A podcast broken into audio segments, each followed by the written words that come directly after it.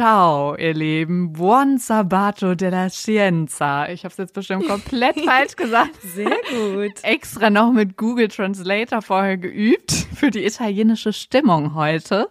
Die wollen wir nämlich noch ein bisschen bewahren. Nachdem wir ja jetzt beim Podifest, was ihr letzte Woche nachhören konntet, ähm, über Leonardo da Vinci gesprochen haben, geht es heute wieder um einen italienischen Erfinder. Mhm. Das reißt nicht ab mit den genialen Italienern, die wir hier vorstellen. Wir sind richtig so, es sind so unsere italienischen Wochen, ne? Ja, Aktion im Moment. Kleine Aktionswoche, die wir hier starten, ohne Rabatte, nämlich nur mit 100% Genialität. Wobei uns ja jetzt in dieser Folge so ein bisschen das Publikum fehlt. Ja. Ne? Also das war in der letzten Folge schon sehr besonders. Ja, das war schön. Ich habe noch mal richtig Gänsehaut gekriegt, als ich das gehört habe. So dieses äh, zu hören, einfach wie ihr mitfiebert, wie ihr da Erkenntnisse habt, das war schon sehr toll. Echt schön. Aber vielleicht schaffen wir es heute trotzdem, euch allen auch noch mal ein bisschen Gänsehaut zu verpassen. Entweder werden euch die Haare zu Berge stehen, weil ihr euch ekelt oder weil ihr vielleicht auch ein paar Experimente nachmacht, über die wir heute sprechen. Ich glaube aber, das Vorstellen der Person, um die es heute geht, musst du übernehmen, Louis, weil Okay. das ist ein italienischer Name. Und beim Podifest wurde ich im Anschluss angesprochen, ob du Italienisch könntest, weil du hast diese Namen so schön Oh gesagt. Gott, wie Ja. süß.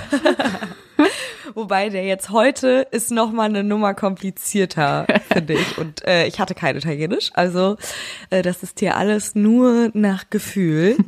Ich hole mal kurz Luft, bevor ich diesen Namen sage, um den es heute geht. Ja, lohnt sich. Wir sprechen heute über Alessandro Giuseppe Antonio Anastasio Volta, Wow. der die erste Batterie erfunden hat. Behind Science. Geschichten aus der Wissenschaft. Mit Marie Eickhoff und Luisa Pfeifenschneider. Das klang ganz das toll. Das war, klang richtig schön italienisch oder wie meine äh, Freundin aus dem Münsterland sagen würde, aber du sagst das auch ein bisschen italienisch. Italienisch, ja. Es ist so rheinländisch, ne? Ja, es scheint irgendwo da so fließenden Übergang zu geben. Also ich bin Team Italienisch, Wobei Italienisch auf jeden Fall richtig ist, das würde ich jetzt auch behaupten. um das hier ganz kurz festzuhalten. Italienisch ist auf jeden Nee. Fall so, so die Ecke, wo du herkommst, ja. Ich schätze eine. Mischung, eine Mischung zwischen uns beiden. Stellt euch die vor, dann ist bestimmt Okay, perfekt. okay. Und äh, den Namen, den müsst ihr euch jetzt auch nicht komplett merken von Alessandro. Wir werden jetzt nur noch die Kurzform benutzen, Alessandro Volta. Und vielleicht fragt ihr euch gerade bei dem Nachnamen schon, Volta, da gibt's doch auch so eine Einheit, die was mit Batterien zu tun hat, nämlich die Einheit für Spannung. Ja, die ist tatsächlich ähm, nach ihm benannt. Also Volt, diese Einheit für elektrische Spannung, kommt von Volta. Wir erzählen euch aber die Geschichte jetzt nochmal ganz von vorne. Und bevor wir das tun, noch einmal mille grazie, tausend Dank an unsere Kolleginnen von Fakt Up. Das ist ein Podcast, ein Wissenschaftspodcast, bei dem ich zu Gast sein durfte mit unserem Podcast Ja. Behind Science. Und es ist ein richtig toller Wissenschaftspodcast. Du, Marie, warst ja auch schon mal zu Gast mit einem anderen Podcast, in dem du moderiert hast. Ne? Stimmt. Und Ging's um Tiere. genau. Bei mir ging es natürlich um Geschichten hinter der Wissenschaft. Könnt ihr super gerne mal reinhören. Und das ist ein richtig cooler Podcast, weil der so ein bisschen die Wissenschaftswoche zusammenfasst. Ne? Also Ja. die bringen immer so spannende Themen mit. Zum Beispiel in der Folge, in der ich zu Gast war, da hat Julia, die das Ganze moderiert, die eine wirklich tolle Wissenschaftsjournalistinnen, Kollegin ist, da hat sie über die Nummern auf Trikots im Fußball gesprochen. Und ich Wow. spiele ja Fußball oder nicht nur im Fußball, es ging auch um andere Sportarten. Und zwar gibt es einen Zusammenhang zwischen der Höhe der Trikotnummer, also weiß ich nicht, wenn du jetzt eine Eins hast Ja. oder ob du jetzt die Nummer 50 nimmst, die auf deinem Trikot hast, werden die Spieler unterschiedlich wahrgenommen. Wir können ja mal reinhören. Und die Frage ist natürlich, warum ist das so? Hast du ja auch gefragt, was steckt dahinter? Ja, also wirklich, ey, das ist meine einzige Erklärung so vielleicht, ne? Also keine Ahnung, die 9 sieht irgendwie so bauchiger aus, die 1 ist so eine, ja. wie so ein Strich halt irgendwie, aber ich meine, die 3 sieht auch bauchig aus. Also Aber auch mit, wenn's, selbst wenn die, wenn es die 111 gewesen wäre, genau, wäre das die ich auch als auch gedacht, ja. Wir lernen also Assoziationen und wir lernen grundsätzlich immer, das nennt sich dann statistisches Lernen, dass große Zahlen Also ein, wenn ich im Fitti bin, eine Scheibe, wo 50 draufsteht, ist schwerer als eine Scheibe, wo eine 5 draufsteht. Ah. Und das haben wir so verinnerlicht wohl in uns drin, dass einfach diese Assoziation immer gemacht wird, wenn wir Zahlen lesen. Also hohe Zahl gleich Gewicht. ja, groß, Gewicht, Ja. schwer und so ja. weiter. Ja, und damit wir hier nicht zu viel vorwegnehmen, äh, hört voll gerne mal rein. Vielen Dank an die Einladung von Fakt Up. Ihr könnt sehr gerne mal zu den Kollegen rübergehen und da reinhören. Auch sehr, sehr spannende Genau, und Wissenschaften. die Folgen kommen immer einen Tag vor uns raus. Das heißt, ihr könnt Stimmt. immer zuerst das hören und dann könnt ihr euch samstags noch auf uns freuen. und wenn ihr ähm, die Folge mit mir drin hören wollt, dann müsst ihr mal gucken nach entweder Erlebnis Erde, das war der Podcast, mit dem ich da war, oder ähm, es ging in der Folge auf jeden Fall um Hoden, das habe ich mir gemerkt. Ähm, und zwar, wie die Schönheit von Hoden bewertet wird. Also da gibt es anscheinend unterschiedliche Modelle, die unterschiedlich ansehnlich sind, laut der Forschung. Okay. Ja. Okay. Also, das als kleiner Teaser, hört da gerne mal rein. Aber kommen wir zu Alessandro Volta. Er wurde 1745 geboren, also vor 275 Jahren. Er wurde in Como geboren und da kriege ich ja direkt so Urlaubsvibe. Ja. Ich weiß nicht, ob du da Urlaubsvibes, ob du da schon mal warst. Nee. Das ist in Norditalien in der Nähe von Mailand. Ich finde, das ist so ein See, den sieht man sehr oft auf ähm, Instagram. Ja, auf Instagram und viele Stars haben da ja auch Villen. Ich glaube, Oh. George Clooney hat da eine Ville, Villa. Gott, was ist denn heute los? ähm, da haben wir immer, ich war nämlich einmal, habe ich da einen Urlaub gemacht und da haben wir immer geguckt, welche Villa wohl von George Clooney Wow. sein könnte. Und haben ihn dann vermeintlich auf irgendwelchen Rollern da rumcruisen sehen und so.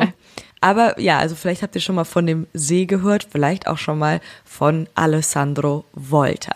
Jetzt aber mehr zu ihm. Er hat acht Geschwister und wächst recht wohlhabend damals auf. Fünf seiner Geschwister wurden Priester. Das war recht üblich damals. Vor allem mit so vielen Kindern wurden viele so untergebracht. Und auch ein paar seiner Onkel waren Priester. Also das war in seiner Familie schon sehr stark verankert. Seine Eltern hatten damals auch einen anderen Weg für ihn vorgesehen. Sie wollten, dass er Jurist wird. Und ähm, deshalb haben sie ihn auf eine angesehene Jesuitenschule geschickt. Aber das Problem war, Alessandro hat sich nicht so besonders dafür interessiert. Also er ist irgendwann dann an Bücher gekommen über Elektrizität und da ging bei ihm eine ganz neue Leidenschaft los. Also das war so sein Ding und es war auch damals im 18. Jahrhundert ein richtiges Modethema Elektrizität, aber auch immer noch ein super großes Geheimnis. Also es war ja gerade erst so der Start von diesem Zeitalter und er kommt dann auch, weil er natürlich durch seinen Umfeld auch irgendwie Chancen hat, mit äh, berühmten Leuten in Kontakt zu kommen, in Kontakt mit Physikern, die ihn ermutigen, dass er vielleicht doch, weil er war ja jetzt nicht auf so einem akademischen Weg da unterwegs, jetzt schon der größte Physiker aller Zeiten zu werden, aber sie haben ihm empfohlen, okay, du kannst auch einen Umweg gehen, du kannst auch einfach erstmal selber Experimente machen und dir dadurch einen Namen machen. Und deswegen hat er sich dann dieses ganze Thema Physik, Elektrizität selbst drauf geschafft und hat sich alles selber beigebracht, erste Apparaturen erfunden, mit denen er So dann, krass. ja, das ist wirklich verrückt, weil die Eltern hatten ja einen ganz anderen Weg für ihn vorgesehen, aber er hat sein Ding gemacht. Und dann hat er ähm, so Apparaturen entwickelt, mit denen man hohe elektrische Spannungen erzeugen konnte und aber auch winzige Elektrizitätsmengen messen konnte. Und das erste Gerät, das er dann mit 30 in Europa veröffentlicht hat, was ihn bekannt gemacht hat, es ist nicht ganz klar, ob es wirklich ursprünglich seine Idee war, aber es, also er hat es dann auf jeden Fall veröffentlicht, ist der Elektrophor. Das sieht ein bisschen aus wie so ein großer Kreisel, nur dass das unten nicht so kugelig ist, sondern flach. Und es steht auf einer runden Metallplatte mit einem isolierten Griff. Also die Platte ist rund, der Griff geht dann so hoch, deswegen sieht das aus wie ein Kreisel. Da kann man es festhalten. Und das steht auf ähm, so einem sogenannten Kuchen. Das ist ein Mix gewesen aus Harz, Wachs und Lachs und das war elektrisch nicht leitend. Und dieser Kuchen, der wurde dann mit einem Fell gerieben, Katzenfell meistens. Ich weiß nicht, hattet ihr das, so auch im witzig. Physikunterricht noch? Äh, äh, nee, ich weiß aber, dass das ein Thema war. Ich weiß nicht, ob das irgendwie in Parallelklassen oder so war, dass sie sich so geekelt haben ähm, vor dieser Vorstellung, dass das Katzenfell Ja, ist. also bei uns war es tatsächlich noch eins. Also zumindest hat das der Lehrer Weil das behauptet. besonders fein war ist. ganz weich, genau. Wenn du dann da drüber reibst, kann das sehr gut elektrisieren. Ja. So, voll da witzig. entsteht Reibungselektrizität. Und das hat man eben bei diesem Kuchen auch gemacht. Und wenn man dann den Metallleiter da drüber schweben lässt, darüber festhält, verschieben sich so die Ladungsträger im Metallleiter, ohne dass die Ladung aber durch den Kuchen abgeleitet wird, weil sich das ja nicht berührt. Und mit diesem Elektrophor konnte man dann statische Elektrizität erzeugen und sie auch transportieren und später wurde daraus irgendwann die Influenzmaschine. Vielleicht habt ihr das auch schon mal gesehen im, in so einer Vorführung oder so, die wurde dann daraus weiterentwickelt. Also das Krasse ist wirklich, er hat es nicht so von der Pike auf gelernt, sondern hat wirklich viel durch so praktische, experimentelle ähm, Geräte und Experimente herausgefunden, die er entwickelt hat. Aber was heute auch noch eine bedeutende Rolle spielt, ist Methan. Das hat er Sumpfgas damals genannt, weil das in Sümpfen häufig vorkam. Und mit 31 entdeckt er, dass aus den Sümpfen am Lago Maggiore Gasblasen aufsteigen und dass die brennen. Vielleicht habt ihr das auch schon mal gesehen, dass, das, dass es da einen Zusammenhang gibt. Vielleicht schon mal einen Furz angezündet. Angezündet, ja. Ich war jetzt eher so bei Sümpfen, aber stimmt, das Beispiel ist auf jeden Fall alltagstauglicher. Genau. Man ist man schon mal in einem richtigen Sumpf. Genau. Aber es ist schon cool, dass er das so. halt, er hat Methan entdeckt. Also wie krass. Und zufällig Ja. wieder an so einem mega, ist ja auch ein bekannter See, oder? Dieser Lago, Lago Maggiore, ja, auf jeden Fall. Der ist Ja. jetzt total bekannt und auch wunderschön. Also er hatte auf jeden Fall da eine ziemlich malerische Kindheit und Jugend. Schönes Labor. Ja, wirklich. Und damit hat er dann herumexperimentiert und hat sozusagen das erste Gasfeuerzeug entwickelt. Das wurde Volta-Pistole genannt. Und ich finde, das ist ein sehr lustiger und passender Name. Und die konnte einen elektrischen Funken erzeugen, der das Methan angezündet hat. Die Volta-Pistole nutzt er dann auch als Messgerät, um den Sauerstoffgehalt in Gasen zu messen und er entwickelt sie weiter zu einer Gaslampe. Also Ah. er hat sozusagen eins zum anderen gezählt. Einmal die Sümpfe beobachtet, gesehen, da steigt Gas auf. Kann ich Daraus anzünden. etwas genau entwickelt, ja, ja genau, hat gesehen, kann man anzünden, kann ich ein Feuerzeug entwickeln und dann ist er weitergegangen und hat eine Gaslampe entwickelt. Ja, die dann auch ein bisschen länger an war und brannte Mhm. als jetzt irgendwie so dieser eine Funken. Also ein sehr experimentierfreudiger Typ insgesamt und er war auch sehr gut darin, diese Experimente sich auszudenken. Um kleine Spannungen zu testen, hat er auch gerne mal seinen eigenen Körper verwendet, also seine Zunge. Nicht nur seine Fürze angezündet. Genau, das hat er nie gemacht. Das ist nicht, dass ihr das jetzt denkt. Also zumindest ist das nicht übermittelt. Aber er hat ähm, genau gerne mal was so auf seine Zunge gelegt, um Spannung zu messen. Es wäre jetzt auch nicht die Methode, die ich heute jetzt, die einem empfohlen werden würde. Aber er ist dadurch auf viele gute Ideen gekommen, weil er mit seinen Experimenten und diesen Apparaturen, die er sich da ausgedacht hat, wirklich einen Namen machen konnte, wurde er dann irgendwann so Step by Step hat er sich immer weiter hochgearbeitet zum Physikprofessor an die Uni Pavia berufen. Da war er gerade 33 und das war ehrlich gesagt was, wovon er immer geträumt hat. Und sein Umweg hat sich damit mit diesem Schritt dann wirklich gelohnt. das war sein also- Ziel gewesen. Ja, auch so ein bisschen Autodidakt, der dann daraufhin sozusagen, Ja. weil er einfach gute Ideen hatte, eine gute Beobachtungsgabe, wirklich an eine echte Uni berufen wurde. Richtig cool. Und als er dann an der Uni ist, da geht's erst so richtig los, denn jetzt spielt er ja in einer ganz anderen Liga und kann sich offiziell mit den großen Namen der Physikwelt anlegen. Als Alessandro 44 ist, macht ein Kollege aus Bologna eine Entdeckung, der heißt Luigi Galvani. Vielleicht habt ihr den Namen auch schon mal im Biologieunterricht gehört. Der experimentiert zu der Zeit an Froschschenkeln und entdeckt zufällig, mh, dass tote Froschbeine zucken, wenn man sie mit einer Messsonde berührt, die spannungsgeladen ist. Und richtig überraschend wurde dann sein Experiment, als er feststellte, dass auf dieser Sonde gar keine Spannung sein muss. Es reichte auch, wenn ein Draht aus Eisen und einer aus Kupfer war. Wenn er dann damit sozusagen das Froschbein berührt hat, dann hat das auch geklappt. Also dann hat das sich auch zusammengezogen und das ja, hat ihn total überrascht und äh, auch ein bisschen verwirrt. Und er glaubt, er hat damit die tierische Elektrizität entdeckt. Mhm. Ja, das war also wirklich eine kuriose Versuchsreihe, die er da gemacht hat. Und es gibt da auch so Aufnahmen von, wo man dann irgendwie so einen festgesteckten Froschschenkel sieht, der dann, sobald er berührt wird, so sich ein- und ausklappt. Das ist echt äh, sehr skurril, würden wir heute sagen. Mhm. Aber natürlich super spannend, was sie daran so überprüfen können. Und Volta ist davon ziemlich angefixt, weil er mag ja Experimente und versucht das dann auch zu überprüfen. Und er behauptet aber, nee, nee, nee, die Elektrizität, die kommt nicht aus dem Frosch, also die ist jetzt nicht irgendwie tierisch. Also, Keine tierische Elektrizität. Genau, ja. sondern die Quelle ist eine andere. Also seine Vermutung ist, es liegt daran, dass Eisen, Kupfer und Salzwasser, in dem Fall ist ja der Froschschenkel auch so ein bisschen feucht und salzig, dass das zusammenwirkt und dass das mhm. den Strom zum Fließen bringt. Mhm. Also da wurde dann richtig so ein Zwiespalt zwischen den beiden und so eine richtige Streit. ein Streit, so eine richtige Uneinigkeit zwischen den beiden geboren. Und ja, es folgt dann ein längerer Streit, wer wirklich recht hat. Woher kommt jetzt die Elektrizität, die da gemessen werden kann. Stopp, ich muss kurz unterbrechen. Es kommt ganz kurz Werbung. Was genau kommt, ist für uns auch eine Überraschung. Werbung Ende. Alessandro fühlt sich herausgefordert, ist vielleicht auch so ein bisschen neidisch auf Galvanis Entdeckung und tüftelt selbst weiter.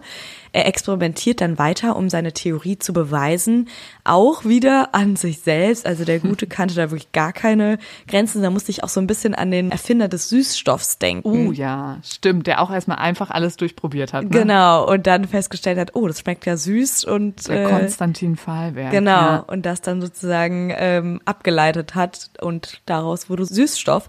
Also manchmal hilft es, an sich selbst herum zu experimentieren. Wir würden das, Wir aber, das aber grundsätzlich nicht empfehlen. nicht empfehlen. Und auch wenn es sich vermeiden lässt, muss, müssen auch Froschbeine nicht dabei sein. Aber gut, ja. das braucht es halt, um das herauszufinden.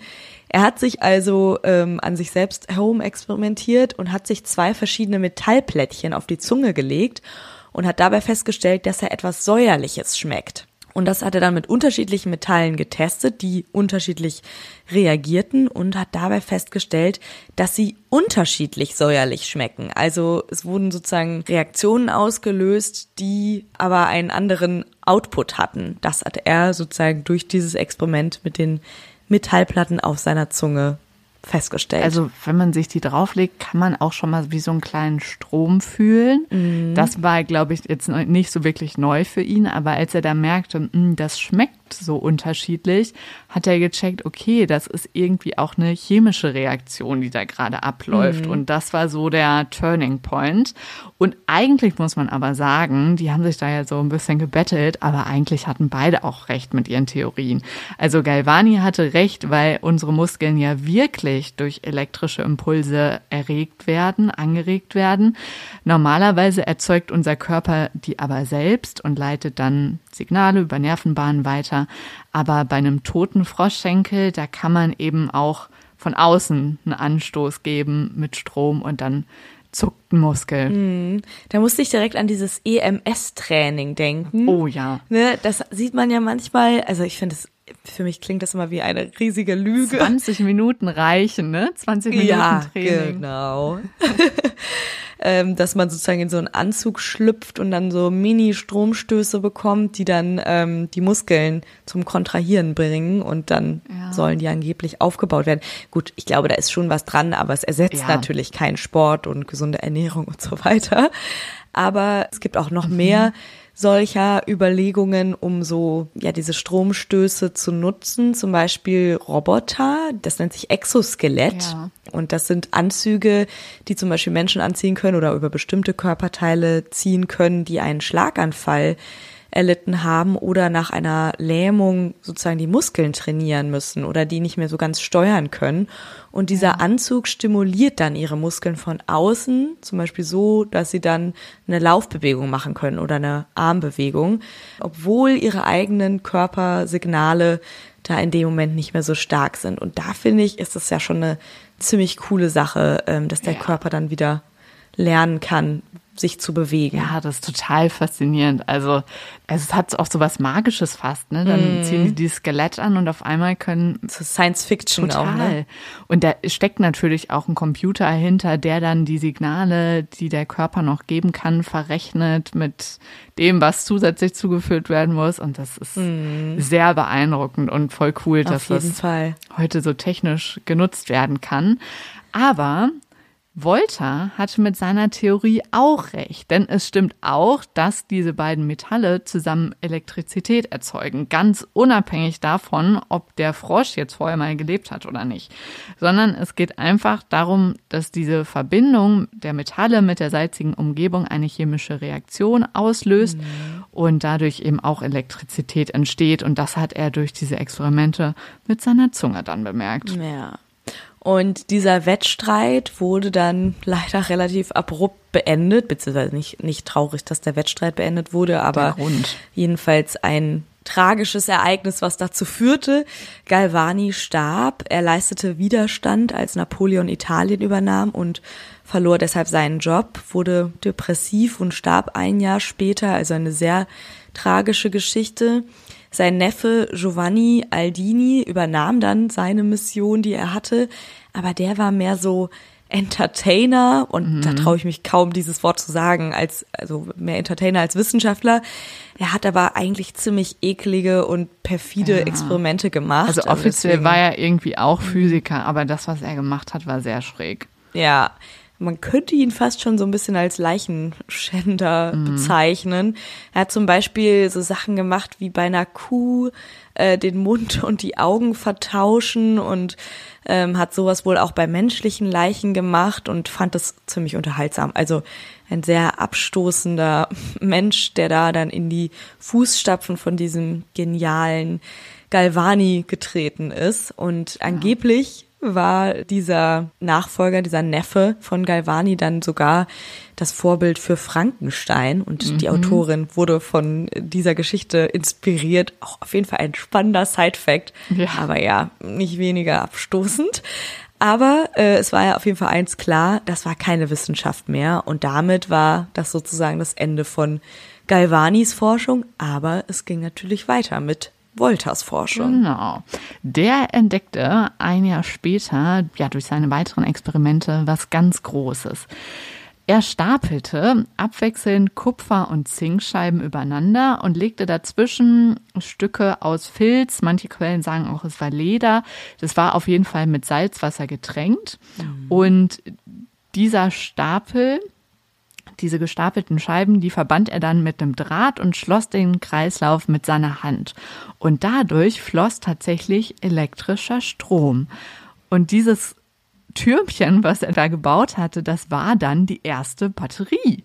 Also er hatte in dem Moment die erste Batterie erfunden, wobei er das damals noch gar nicht Batterie nannte. Das war eher so ein militärischer Begriff, also ja, Kriegsbatterie kannte man so, ne? Und deswegen hat er das Wort nicht benutzt, sondern er nannte seine Erfindung die Voltasche Säule. Also falls ihr mal richtig klug scheißen wollt, könnt ihr einfach sagen, äh, haben wir noch eine Voltasche Säule für die Fernbedienung oder so? Ich würde es auf jeden Fall feiern, wenn ihr das mal bringen würdet. Ist auf jeden Fall ein guter Test oder so ein Geheimcode für die Leute, die hier zuhören. Ja. Wie findet man andere Behind Science Menschen? Ja, genau. Wenn ihr euch nicht traut zu fragen, dann probiert das doch einfach mal aus. Aber es wäre ja auch ganz cool, wenn man hier schon fleißig zuhört, wenn man dann nicht nur so ein einzelnes Codewort am Ende weiß, Ja. sondern vielleicht in diesem Fall so ganz grob, wie eine Batterie eigentlich funktioniert. Deshalb versuche ich das Prinzip jetzt nochmal ganz einfach zu erklären. Volta und Galvani, die haben es geschafft, aus chemischer Energie in Metallen elektrische Energie zu machen, und zwar durch eine chemische Reaktion. Dabei ist entscheidend, dass Metalle immer unterschiedlich edel sind. Bei Voltas erster Batterie waren ja Kupfer und Zink beteiligt, da ist das Kupfer edler als Zink. Würde man ein Metall nehmen, das noch viel edler ist, sagen wir jetzt mal Gold, dann könnte man noch viel mehr Spannung gewinnen. Also es geht da um so ein elektrochemisches Potenzial. Mhm. Volta hat ja dann zwischen die Scheiben noch jeweils so eine feuchte, salzige Textilschicht gelegt. Die war jetzt nicht nur zum Abfedern da, sondern weil das den Strom gut leitet. Man könnte auch einfach mal ein Blech aus Zink und eins aus Kupfer in eine Zitrone stecken. Das ist ja auch feucht und sauer oder bei Galvani waren es eben diese Froschschenkel. Also auch sowas leitet super. Und wenn man dann was Kleines dran anschließt, kann man sogar auch sehen, dass Strom fließt oder der Froschschenkel zuckt. Hm. Was da chemisch abgelaufen ist zwischen Zink und Kupfer, ist eine Redoxreaktion. Ah ja, Das okay. unedlere Material Zink wird schneller oxidiert. Das heißt, beim Zink lösen sich mehr Ionen, mehr Elektronen und beim Zink ist es insgesamt negativer. Wenn man jetzt das durch einen Draht verbindet, das hat Volta ja auch gemacht, dann können Zink und Kupfer versuchen, die Ladung wieder auszugleichen, weil da eben was fließen kann.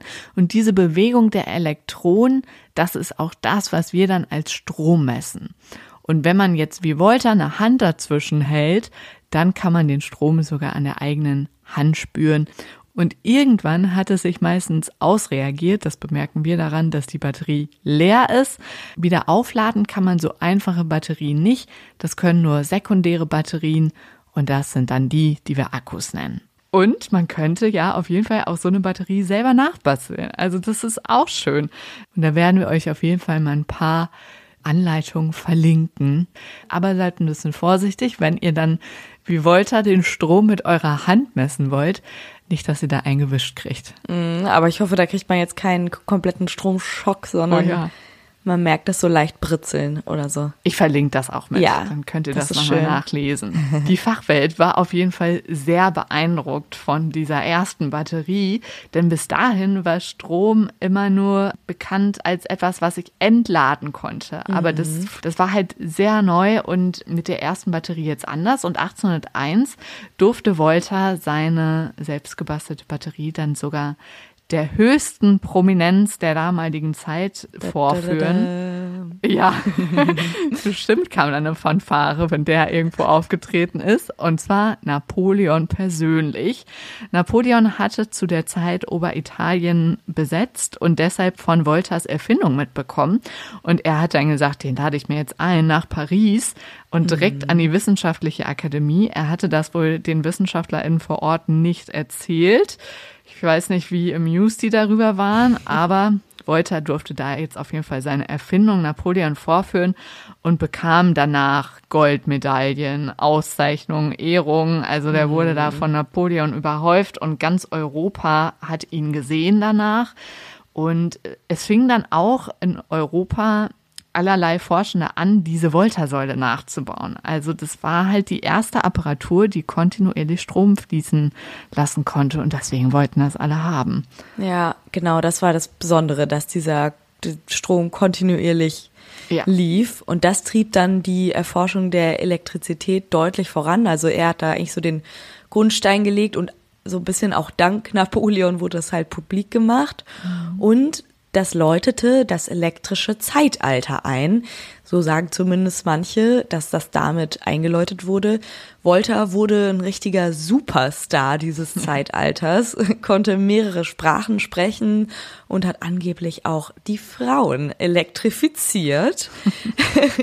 ob er da irgendwelche Tricks angewandt hat oder ob er einfach überzeugend war, das Ja, wissen wir ich nicht. glaube Shows, also so, dass er da sowas vorführen Mhm. konnte, was es vorher noch nicht gab, das war, glaube ich, schon auch was. Ist schon wie so ein Magier auch, ne? Ja. Also. Ja, er hat sich aber in eine verliebt und zwar in eine Opernsängerin. Unsterblich hat er sich in sie verliebt, zumindest stelle ich es mir so vor.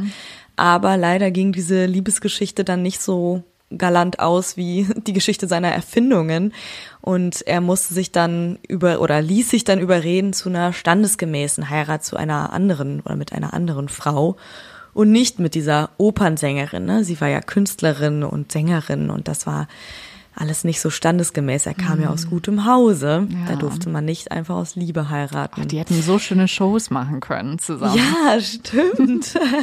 Das könnte man eigentlich nochmal so aufnehmen, ne? Ja. Also ihn irgendwie als, als den, der da was vorführt und sie, die da, oh, so singt. Die Pausenuntermalung, wenn er das Ja, Experiment genau. umbaut. Stelle ich mir gut vor. Naja, in der Liebe hat es nicht geklappt. Mit seinen Experimente-Shows hat er aber trotzdem weitergemacht. Mit seiner Volta-Säule konnte man Versuche machen, die wirklich sehr unterhaltsam waren. Und man konnte das zum Beispiel machen, indem man das Ganze unter ein Wasserglas gestellt hat, sodass eine Wasserzersetzung stattgefunden hat und dadurch Wasserstoff entstanden ist. Und dieser Wasserstoff war ein super Knallgas und das hat so kleine Explosionen hervorgebracht und das war natürlich cool anzugucken. Also er war schon auch so ein Showmaster und vielleicht hat ihn das dann auch ein bisschen erfolgreicher gemacht als so Galvani. Ja. Ne?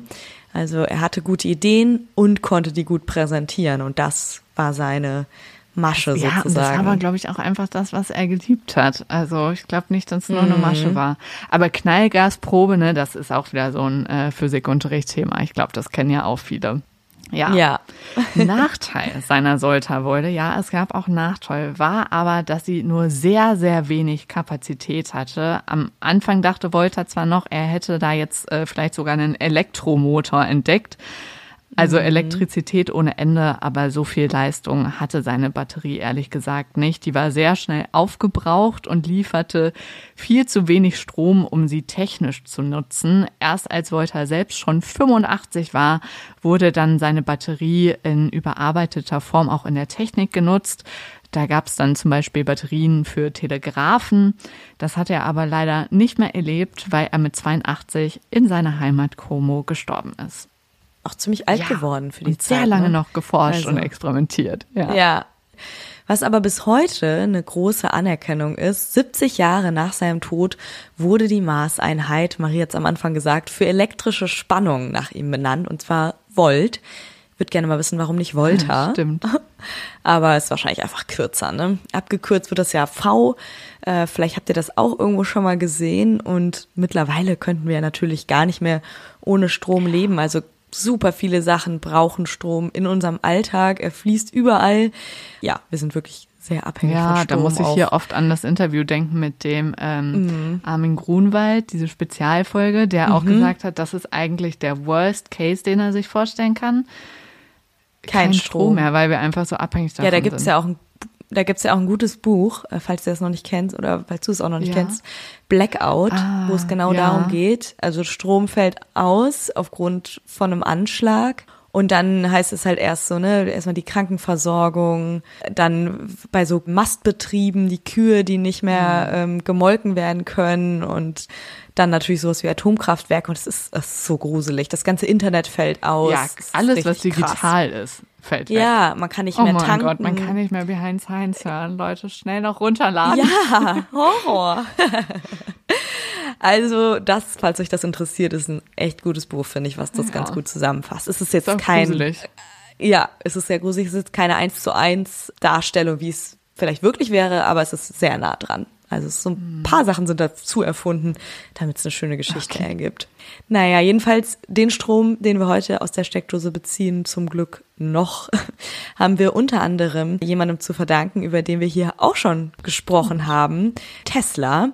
Er war da ja auch in so ein Battle verstrickt. Ne? Ja, Wechselstrom oder Gleichstrom? Das ist hier die Frage. Und er hat dann sozusagen dafür gesorgt, dass der Strom, der bei uns aus der Steckdose kommt, eben ähm, ja bei uns ankommen Das kann. sind übrigens, glaube ich, immer genau 220 Volt. Also Voltangaben sieht man auch sehr oft so in Hotels oder bei der Bahn. Manchmal steht Mhm. ja auch dran, wie viel Strom daraus kommt. Oder beim Auto, bei dem Oh ja. ähm, Zigarettenanzünder steht auch oft daneben, wie viel Volt das sind und so. Achtet gerne mal da drauf. Und ja, auch Batterien, äh, die wir ja eben Volta zu verdanken haben, sind super leistungsstark geworden. Inzwischen reichen die nicht mehr nur für irgendwie sowas wie einen Telegraphen, wofür die damals dann eingesetzt wurden, sondern eben auch für Autos. Ähm, es können ja ganze Häuser damit versorgt werden ähm, an Strom und da wird ja auch total viel noch zu geforscht, damit die noch leistungsstärker sind und noch mehr Energie speichern Und trotzdem hört man genau aus dem Grund, weil die eben heute überall sind, ja auch immer wieder Kritik dazu. Mhm. Und deshalb haben wir uns was Besonderes für euch überlegt. Es wird am Mittwoch eine neue Spezialfolge geben, denn wir sind mit Tom Bötticher verabredet, der Batterieforscher ist. Und mit ihm zusammen wollen wir darüber sprechen, was in der heutigen Welt der Batterien spannend ist, was dann noch kommen könnte in Zukunft. Und darauf könnt ihr euch schon freuen. Das könnt ihr am Mittwoch hören. Ja, da haben wir wieder eine Spezialfolge. Ja. Und ihr habt uns zurückgemeldet, wir haben das ja schon einmal gemacht, dass ihr sowas mal häufiger gut fändet. Und wir wollen das jetzt bei so Sachen machen, die man ganz gut so auf die heutige Zeit anwenden kann. Ja. Also wir schauen ja oft sehr weit zurück geschichtlich und oft ist es aber ja tatsächlich so, dass heute dann auch noch an diesen Dingen geforscht wird oder darüber diskutiert wird. Es ist auf jeden Fall eine sehr gute Ergänzung zu dieser Geschichte hier von Alessandro Volta und der Erfindung der Batterie. Wir hoffen, euch hat diese Geschichte gefallen und dieser kleine Ausflug nach Italien. Oh ja. Sagt uns doch sehr, sehr gerne, wen wir hier als nächstes nochmal vorstellen können. Alle unsere Kontaktinformationen findet ihr hier unter der Folge und da packen wir euch auch mal ganz viel so Zusatzmaterial rein und so. Äh, aber wir freuen uns auf jeden Fall auch über Nachrichten von ja, euch. Ja, und wenn ihr uns abonniert, dann verpasst ihr auch nicht, wenn Spezialfolgen kommen. Ja, bei Spotify könnt ihr uns abonnieren, indem ihr auf diese ja. Glocke klickt. Das äh, hilft uns auf jeden Fall sehr. Und was uns natürlich auch immer sehr freut, sind Sternebewertungen bei Spotify, falls ihr es noch nicht gemacht habt. Das ist immer schön zu sehen. Das fühlt sich an wie ein voller Akkustand dann. Ja, genau. Bis dahin, macht's euch schön und tschüss. tschüss.